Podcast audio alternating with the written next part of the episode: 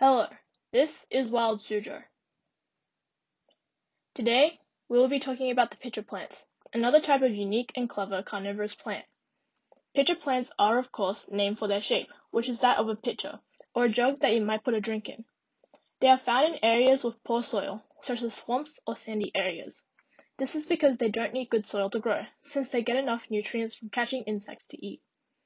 There are three groups of pitcher plants, Sarracenia, Nepenthes, and Cephalotus. Pitcher plants eat mainly insects, and they are able to attract them using nectar. If an insect gets close enough and lands on the area where the nectar is, they will fall into the bottom of the pitcher because the top part of the plant is very slippery.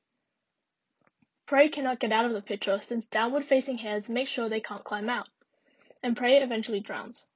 At the bottom of the pitcher are digestive enzymes and bacteria, which will digest the prey.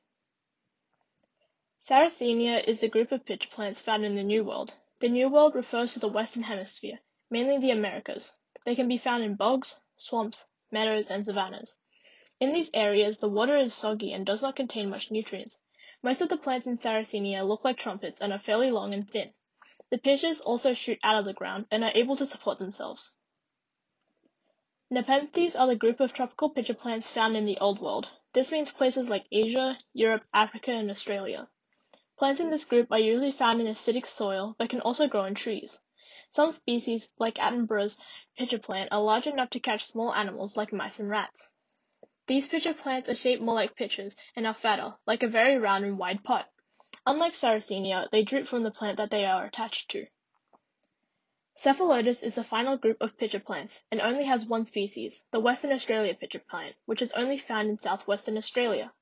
It lives in sandy and swampy soil, which is once again very low in nutrition. The pitchers are red, white, and green and are very short and hairy. For Wild Suzhou, I'm Siana. Thanks for listening and see you next time.